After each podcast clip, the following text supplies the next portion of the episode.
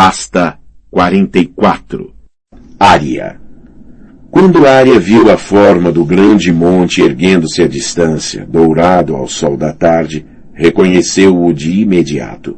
Tinham retornado a coração alto. Ao pôr do sol estavam no topo, acampando onde nenhum mal poderia lhes acontecer. Arya percorreu o círculo de tocos de represeiro com o escudeiro de Lord Beric, Ned, e ficaram em pé sobre um deles, observando a última luz que desaparecia a oeste. Dali de cima via uma tempestade que se enfurecia para o norte, mas Coração Alto erguia-se acima da chuva. No entanto, não estava acima do vento. As rajadas sopravam com tanta força que era como se alguém estivesse atrás de Arya, puxando-a pelo manto. Porém, quando se virou, não havia ninguém lá. Fantasmas, recordou. Coração Alto está assombrado. Fizeram uma grande fogueira no topo do monte e Thoros Demir sentou-se de pernas cruzadas diante dela, olhando as profundezas das chamas como se nada mais existisse no mundo inteiro. O que ele está fazendo? perguntou Arya a Ned. Às vezes ele vê coisas nas chamas, disse-lhe o escudeiro. O passado, o futuro, coisas que estão acontecendo muito longe. A área observou o fogo com os olhos semicerrados, tentando enxergar o que o sacerdote vermelho via, mas só conseguiu ficar com os olhos cheios de lágrimas e pouco tempo depois afastou-os da fogueira. Gendry também estava observando o sacerdote vermelho. Pode mesmo ver o futuro aí? Ele perguntou de súbito. Toros afastou os olhos do fogo, suspirando. Aqui não. Agora não. Mas certos dias, sim, o Senhor da Luz concede-me visões. Gendry não parecia convencido. Meu mestre dizia que você era um bêbado e uma fraude, um sacerdote ruim como nunca houve. Ah, isso foi pouco amável? Toro soltou um risinho. Verdadeiro, mas pouco amável. Quem era esse seu mestre? Eu conhecia você, rapaz. Eu era aprendiz do mestre armeiro Tobo Mote, na Rua do Aço. Costumava comprar as espadas dele. Ah, é verdade. Ele cobrava de mim o dobro do que elas valiam e depois repreendia-me por botar fogo nelas. Toro soltou uma gargalhada. ah, o seu mestre tinha razão. Eu não era um sacerdote lá muito santo, não. Fui o mais novo de oito filhos e por isso meu pai deu-me ao templo vermelho mas não teria sido esse o caminho que eu escolheria. Orava as orações e proferia os feitiços, mas também liderava ataques às cozinhas e, de tempos em tempos, encontravam garotas na minha cama. Umas garotas tão malvadas. Nunca soube como elas iam parar lá. Mas eu tinha um dom para línguas. E quando olhava as chamas, bem, de vez em quando eu via coisas. Mesmo assim, eu dava mais trabalho do que valia. E acabaram me enviando para Porto Real, a fim de trazer a luz do Senhor aos sete vezes embrutecido Westeros.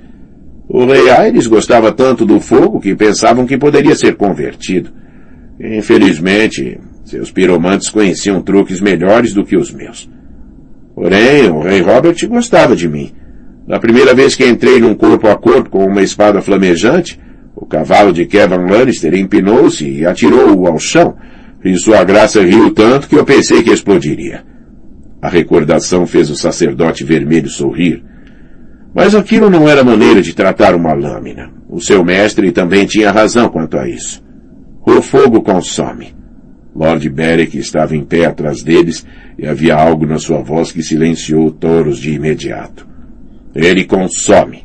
E quando termina, nada resta. Nada. Beric, querido amigo. O sacerdote tocou o senhor do relâmpago no antebraço. O que está dizendo? Nada que já não tenha dito. Seis vezes, Toros. Seis vezes é muito. Afastou-se abruptamente. Naquela noite o vento uivava quase como um lobo, e havia alguns lobos de verdade a oeste dando lições a ele. Not, Angui e Merritt de Vila Lua estavam de vigia. Ned, Gendry e muitos dos outros dormiam profundamente quando Arya vislumbrou a pequena silhueta clara que se movia por trás dos cavalos, com cabelos finos e brancos esvoaçando loucamente enquanto se apoiava numa bengala cheia de nós. A mulher não podia ter mais de 90 centímetros de altura. A luz da fogueira fazia seus olhos cintilarem num tom tão vermelho quanto o dos olhos do lobo de John, ele também era um fantasma. Arya esgueirou-se para mais perto e ajoelhou-se a fim de espiar. Toros e Limo faziam companhia ao Lord Beric quando a Anã se sentou junto da fogueira sem ser convidada. Olhou-os de soslaio com olhos que eram como carvões ardentes. A brasa e o limão vêm de novo me visitar, com sua graça, o senhor dos cadáveres. O nome de mau agouro. Já lhe pedi que não o usasse. Sim, pediu. Mas o fedor da morte é fresco em você, senhor. Não lhe restava mais do que um dente.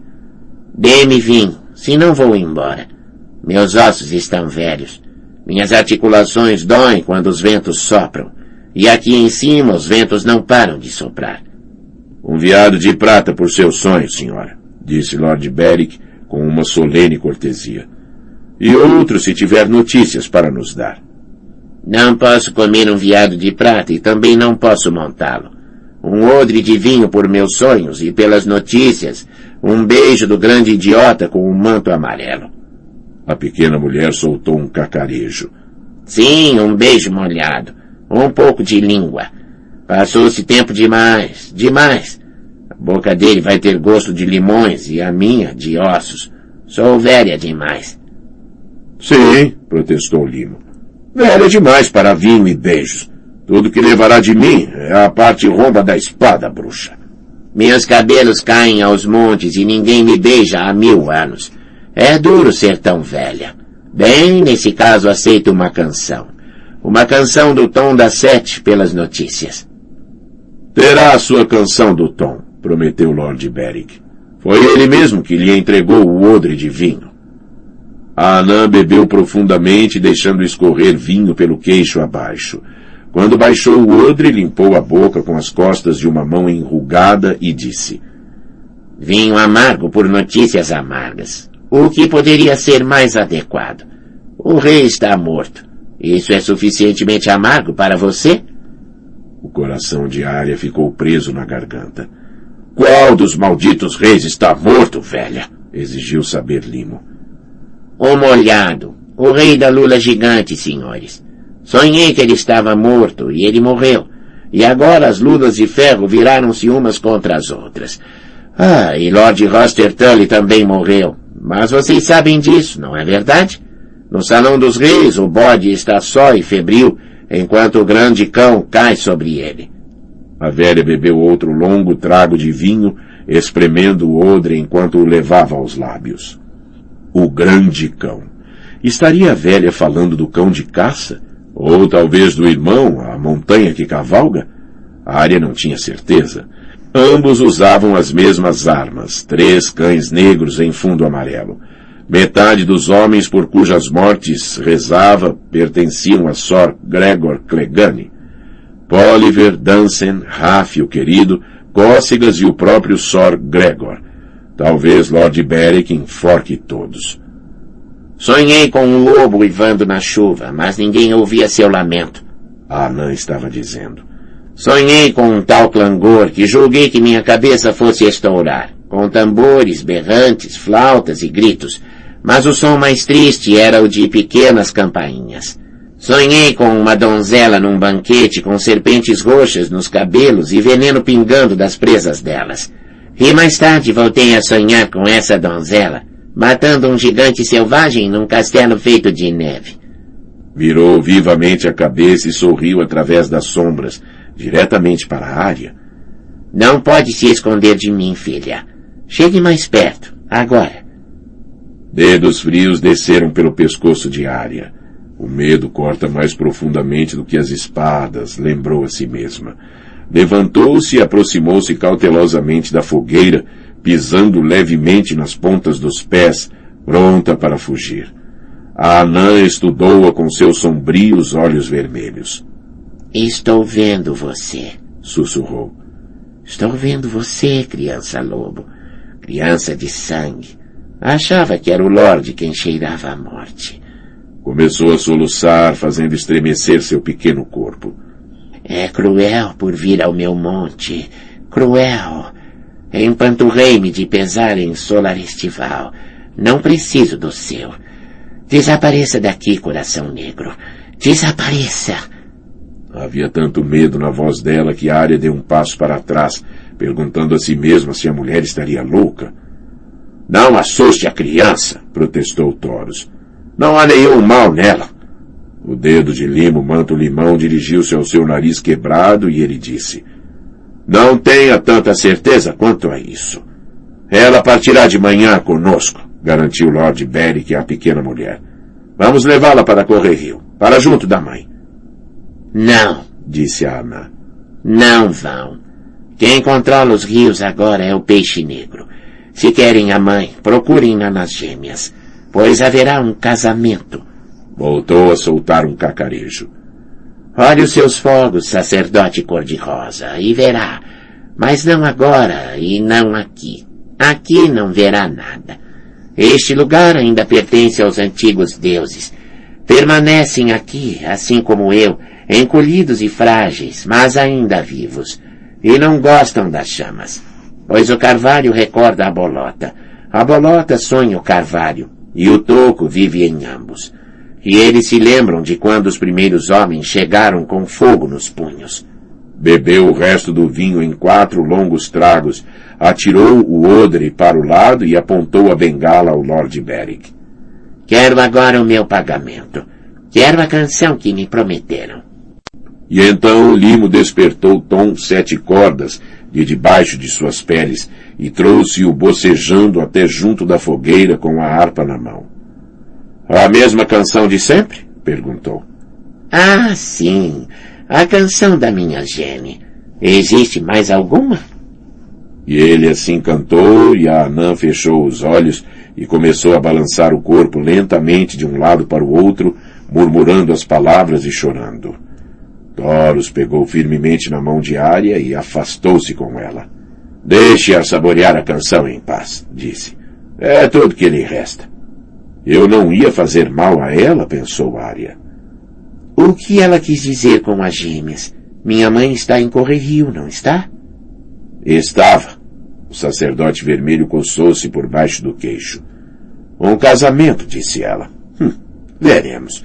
Mas esteja onde estiver. Lord Beric vai encontrá-la. Não muito tempo depois, o céu se abriu.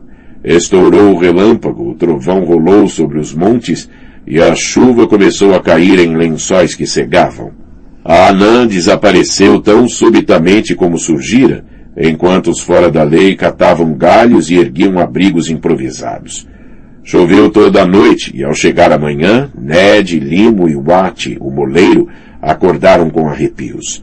Watt não conseguiu manter o café da manhã no estômago e o jovem Ned estava ora febril, ora tremendo, com a pele fria e úmida ao toque. Norte disse ao Lord Beric que havia uma aldeia abandonada a meio-dia de viagem para o norte. Lá encontraria um melhor abrigo, um lugar onde esperar que o pior das chuvas passasse. E assim arrastaram-se para cima das celas e fizeram os cavalos descer o grande monte. As chuvas não davam trégua. Cavalgaram por florestas e campos de cultivo, vadeando riachos em cheia, nos quais as rápidas águas chegavam à altura da barriga dos cavalos.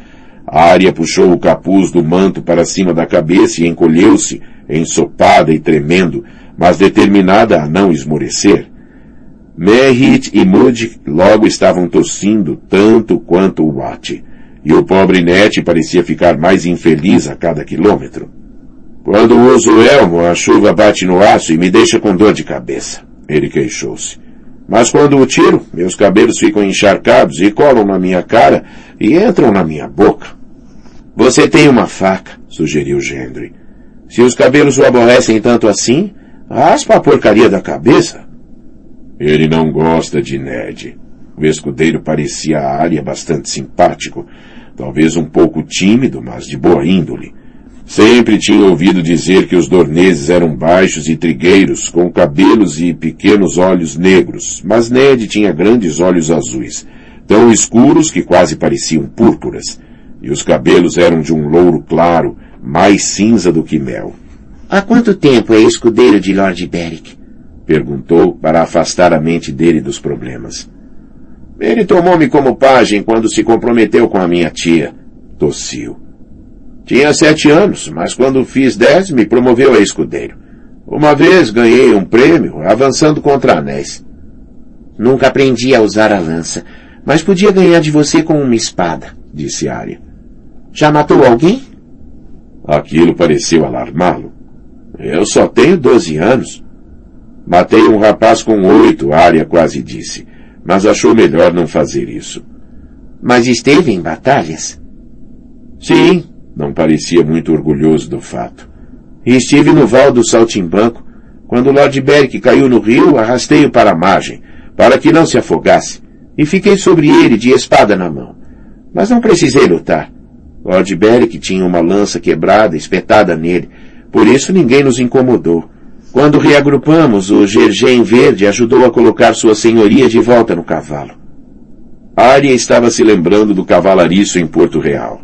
Depois dele houve aquele guarda cuja garganta tinha cortado em Arrenhal, e os homens de Sor Amory, naquela fortaleza junto ao lago. Não sabia se Whis e Chiswick contavam, ou aqueles que tinham morrido por conta da sopa de Doninha. De repente sentiu-se muito triste. Também chamavam meu pai de Ned, disse. Eu sei. Vi-o no torneio da mão. Queria me aproximar e falar com ele, mas não consegui pensar no que dizer. Ned estremeceu sob o manto, uma faixa encharcada roxo clara. Você estava no torneio? Vi sua irmã lá. Sor Laura Styrel deu-lhe uma rosa. Ela me contou. Tudo parecia ter acontecido há tanto tempo. Jane Poole, a amiga dela, apaixonou-se por seu Lord Beric. Ele está prometido à minha tia. Ned fez uma expressão de desconforto. Mas isso foi antes. Antes de ele... Morrer? pensou Arya, enquanto a voz de Ned se reduzia a um silêncio incômodo. Os cascos dos cavalos faziam sons de sucção ao se soltarem da lama. Senhora? disse Ned por fim. Você tem um irmão ilegítimo, Jon Snow? Ele está com a patrulha da noite na muralha.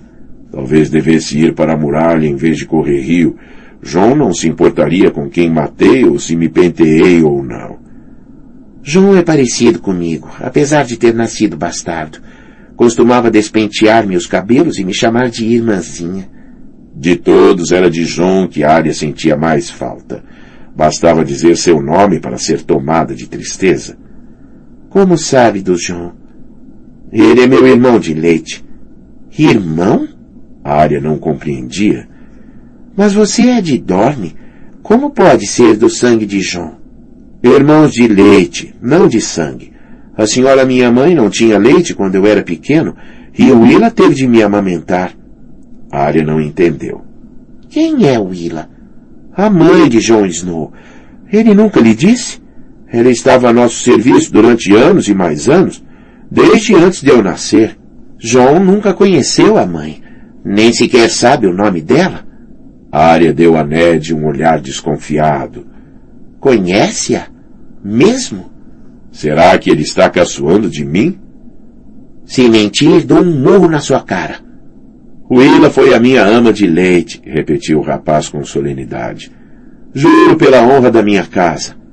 Você tem uma casa? A pergunta foi estúpida. Ele era um escudeiro? É claro que tinha uma casa.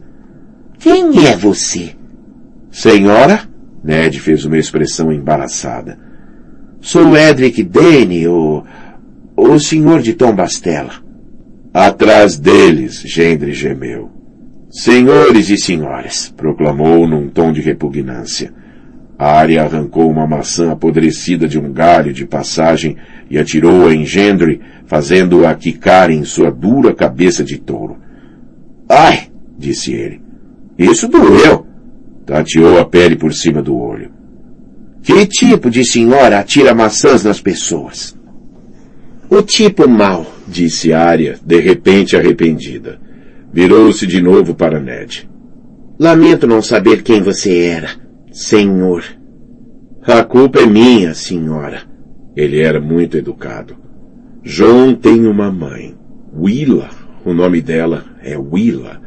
Teria de se lembrar para poder lhe dizer da próxima vez que o visse. Perguntou a si mesma se ele ainda a chamaria de irmãzinha. Já não sou assim tão inha. Ele vai ter que me chamar de outra coisa qualquer. Quando chegasse a correr rio, talvez pudesse escrever uma carta a John e contar-lhe o que Ned havia dito. Havia um Arthur Dane, lembrou-se. Aquele que chamavam de Espada da Manhã. Meu pai era o irmão mais velho de Sor Arthur. A senhora Achara era minha tia, mas nunca a conheci. Ela jogou-se ao mar do alto da Espada Branca antes de eu nascer. Por que ela faria uma coisa dessas? Perguntou Arya, surpreendida. Ned fez uma expressão de desconfiança. Talvez tivesse receio de que ela atirasse qualquer coisa nele. O senhor seu pai nunca falou dela? disse. Da senhora Achara Dane de Tombastela? Não. Ele a conhecia? Antes de Robert ser rei. Ela conheceu seu pai e os irmãos em Arrenhal durante o ano da falsa primavera. Ah! Arya não sabia o que mais dizer. Mas por que foi que ela se jogou no mar? Teve o coração partido. Sansa teria suspirado e derramado uma lágrima pelo amor verdadeiro, mas Arya achava que era simplesmente uma estupidez.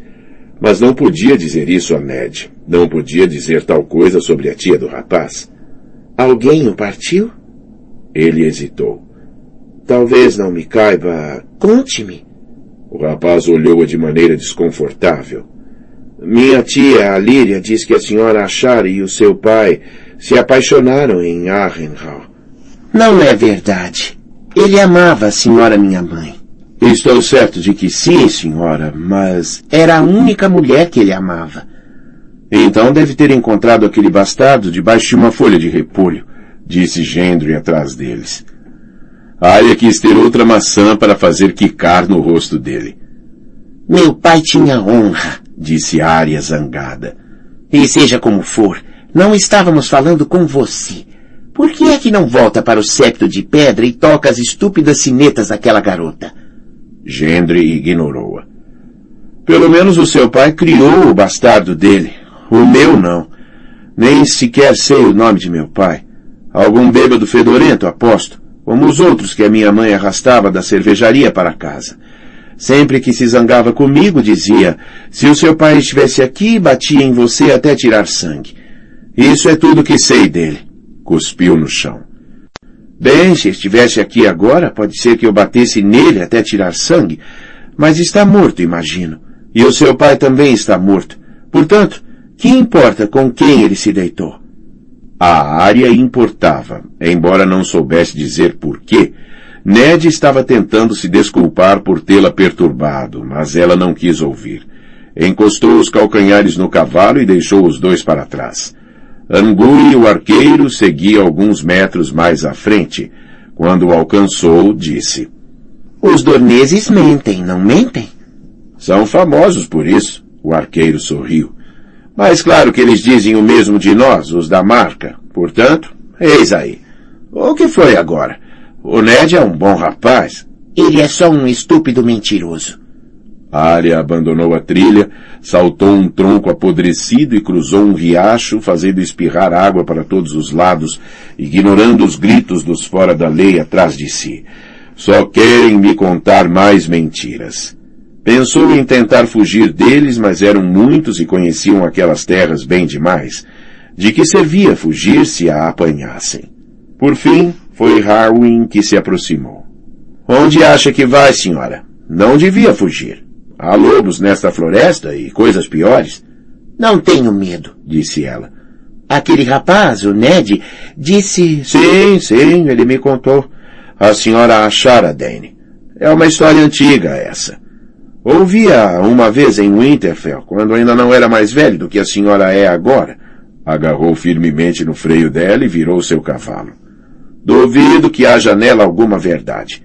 Mas se houver, qual é o problema? Quando Ned conheceu essa senhora Dorneza, o irmão Brandon ainda estava vivo, e ele era o noivo da senhora Kathleen. Portanto, não há nenhuma mancha na honra de seu pai. Não há nada como um torneio para aquecer o sangue, e talvez algumas palavras tenham sido murmuradas numa tenda em alguma noite. Quem sabe? Palavras ou beijos, talvez mais, mas aonde está o mal? A primavera tinha chegado, ou pelo menos era o que pensavam, e nenhum dos dois estava comprometido. Mas ela se matou, disse Arya com incerteza. O Ned diz que ela saltou de uma torre para o mar. É verdade, admitiu Harwin enquanto a conduzia de volta. Mas foi por desgosto, aposto. Ela tinha perdido um irmão, a espada da manhã. Balançou a cabeça. Deixe isso, senhora. Estão mortos, todos eles. Deixe quieto. E, por favor, quando chegarmos a Correr Rio, não diga nada sobre ele à sua mãe. A aldeia ficava mesmo onde Note havia prometido. Abrigaram-se num estábulo de pedra cinza. Só restava meio telhado, mas isso era meio telhado a mais do que havia em qualquer outro edifício da aldeia. Isso não é uma aldeia, são só pedras pretas e ossos velhos. Foram os Lannister que mataram as pessoas que viviam aqui? Perguntou Arya enquanto ajudava Angui a secar os cavalos. Não, ele apontou. Olhe como o musgo cresce alto nas paredes. Ninguém anda por aqui há muito tempo. E há uma árvore crescendo ali da parede. Está vendo? Este lugar foi passado pelo Archote há muito tempo. Então quem foi que fez isso? perguntou Gendry. Hoster Tully, Note era um homem curvado, magro e de barba grisalha, nascido naquela região. Esta era a aldeia de Lord Goodbrook. Quando Correrio declarou apoio a Robert, Goodbrook manteve-se fiel ao rei. Por isso, Lord Tully caiu sobre ele com fogo e espada. Depois do tridente, o filho de Goodbrook fez a paz com Robert e Lord Roster, mas isso não ajudou em nada os mortos. Caiu um silêncio. Gendry lançou à área um olhar estranho após o que ele deu as costas para escovar o cavalo. Lá fora, a chuva caía sem parar. Acho que precisamos de uma fogueira, declarou Toros. A noite é escura e cheia de terrores. E também molhada, hã? Molhada demais. Jack sortudo arrancou um pouco de madeira seca de uma cocheira enquanto Not e Merris juntavam palha para fazer o fogo pegar. O próprio Touros tirou a faísca e Limo atiçou as chamas com seu grande manto amarelo até deixá-las rugindo e rodopiando. Em pouco tempo o estábulo ficou quase aquecido. Touros sentou-se em frente à fogueira de pernas cruzadas, devorando as chamas com os olhos, tal como tinha feito no topo de coração alto. A área observava-o de perto e uma vez os lábios dele moveram-se e ela julgou ouvi-lo murmurar correrio, Lino começou a andar de um lado para o outro, tossindo, com uma longa sombra a acompanhá-lo a cada passo, enquanto Tom da Sete tirava as botas e esfregava os pés. Deve estar louco para voltar a correr rio, protestou o cantor. Os Tully nunca deram sorte ao velho Tom. Foi aquela Liza que me mandou pela estrada de altitude, quando os homens da lua me roubaram o ouro e o cavalo e também toda a roupa. Há cavaleiros no vale que ainda contam a história de como eu cheguei a pé ao portão sangrento só com a harpa para manter a modéstia. Eles obrigaram-me a cantar o rapaz do dia de seu nome e o rei sem coragem antes de abrirem aquele portão. Hum. Meu único consolo foi que três deles morreram rindo. Nunca mais voltei ao ninho da águia e também não canto o rei sem coragem, nem por todo o ouro do rochedo. Lannisters, disse Toros rugindo em vermelho e dourado. Pôs-se em pé e foi até Lord Beric. Limo e Tom não perderam tempo para juntar-se a eles. Arya não conseguiu distinguir o que estavam conversando, mas o cantor não parava de olhar de relance para ela, e às tantas Limo irritou-se tanto que esmurrou a parede. Foi então que Lord Beric lhe fez um gesto para que ela se aproximasse. Era a última coisa que queria fazer, mas Harwin pôs uma mão na parte de baixo de suas costas e empurrou-a para a frente. Arya deu dois passos e hesitou, cheia de terror. Senhor! Esperou para ouvir o que Lord Beric diria. Diga-lhe, ordenou o senhor do relâmpago a Toros. O sacerdote vermelho acocorou-se ao lado dela. Senhor, disse, o senhor concedeu-me uma visão de correr rio. Parecia uma ilha num mar de fogo. As chamas eram leões aos saltos, com longas garras carmesim. E como rugiam. Hum. Um mar de Lannister, senhora. Correrio será atacado em breve. A área sentiu-se como se ele a tivesse esmurrado na barriga. Não! Querida, disse Toros, as chamas não mentem. Às vezes leio-as incorretamente, por ser o idiota cego que sou. Mas dessa vez não penso. Em breve os Lannister terão Correrio sob cerco. Rob vai vencê-los. A área fez uma expressão obstinada. Ele vai ganhar deles como ganhou antes. Seu irmão pode ter partido, disse Touros. E sua mãe também. Não os vi nas chamas. Esse casamento de que a velha falou, um casamento nas gêmeas, aquela lá tem suas maneiras de saber das coisas. Os represeiros murmuram ao ouvido dela quando dorme. Se ela diz que a sua mãe partiu para as gêmeas, a área virou-se para Tom e Limo. Se não me tivessem apanhado, eu poderia estar lá, poderia estar em casa. Lord Beric não prestou atenção àquela explosão. Senhora, disse com uma cortesia fatigada, reconheceria o irmão do seu avô se o visse? Sir Brinden Tully, chamado Peixe Negro? Poderia ele, porventura, reconhecê-la? A área balançou a cabeça, infeliz. Tinha ouvido a mãe falar de Sir Brinden Peixe Negro, mas se alguma vez o conhecera pessoalmente, havia sido quando era pequena demais para se lembrar. Não há grandes chances de o peixe negro pagar bom dinheiro por uma garota que não conhece, disse Tom.